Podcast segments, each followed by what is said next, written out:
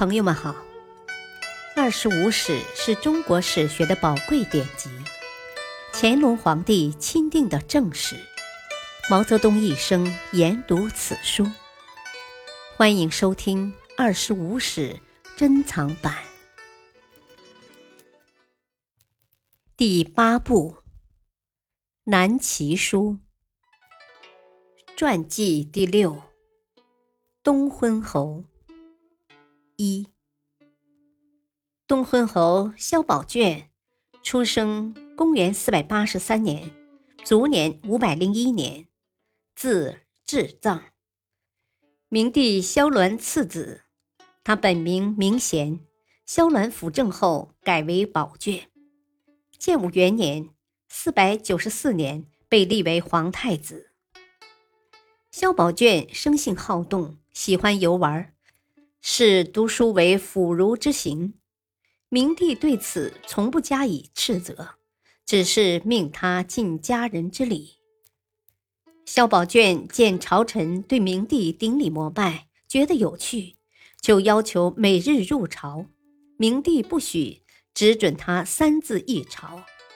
夜间无事，他以群小做捕捉老鼠的游戏，自勤笑乐，直至天明。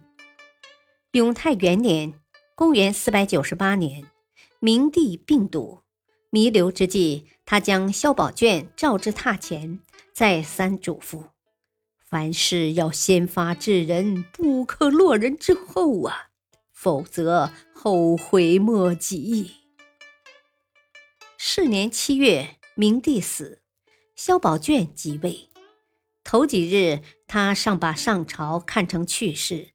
装模作样的升朝听政，可几天后坐不住了，既不上朝，也不咨询国事，只与宦官宫妾厮混，终日嬉戏，彻夜流连。明帝灵柩停放在太极殿不过十日，萧宝卷就向草草送葬了事。徐孝嗣执意见证，才延宕了一月，出葬兴安陵。又临丧不哀，每日哭吊时拖延喉痛。太中大夫杨善进殿，嚎啕大哭，帽子掉了，露出光秃秃的脑袋。被萧宝卷看见了，开心的放声狂笑，说：“啊 哈哈，秃鹫也来啼叫了。”虽然萧宝卷对其父少有孝心。可对明帝的临终嘱咐却记得很牢。他委任群小临朔公卿，百威做事，任情诸路。为了树立自己的威严，恫吓朝臣，他令侍从每时每刻捉着刀跟在自己的左右。遇有大事，就命侍从捉刀宣斥，时人称为刀笞。扬州刺史萧遥光。尚书令徐孝嗣、右仆射江浙、右将军萧坦之、侍中江嗣、卫尉刘轩六人，是明帝生前委任的顾命大臣。见主上年少昏狂，不理朝政，便动念废昏立明。由于彼此猜疑，各有盘算，加上萧宝卷恪守士为人先的遗训。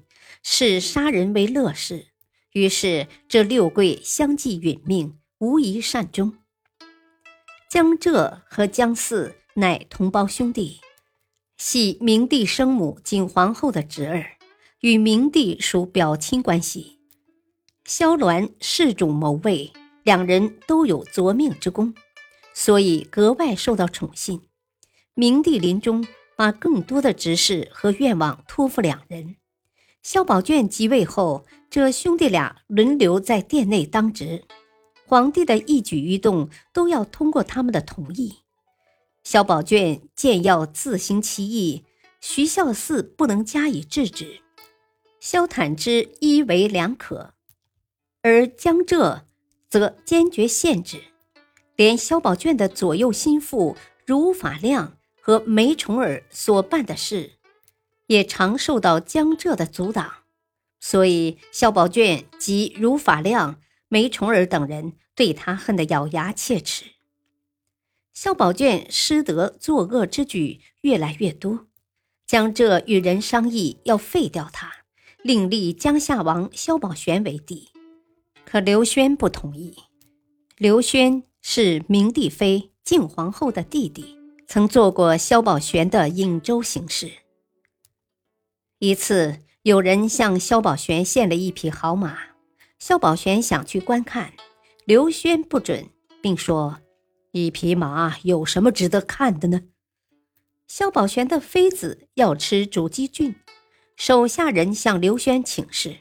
刘轩说：“早上已吃了煮鹅，不必再做这个了。”气得萧宝玄跺脚大骂：“哼，舅舅这人没有一点情义。”由此，刘轩不满意萧宝玄，而想立建安王萧宝寅。江浙见刘轩与自己意见相左，转于萧遥光密谋。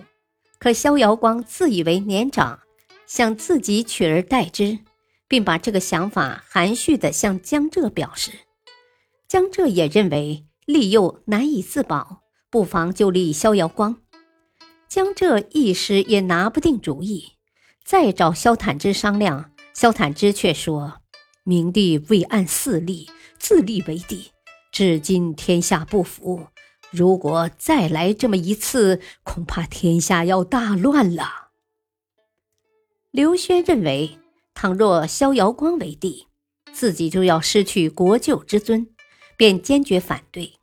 萧遥光大怒，派人刺杀刘轩，被人察觉，于是刘轩告发了江氏兄弟之谋。萧宝卷闻言。立即将两人杀死于中书省。感谢收听，下期播讲二，敬请收听，再会。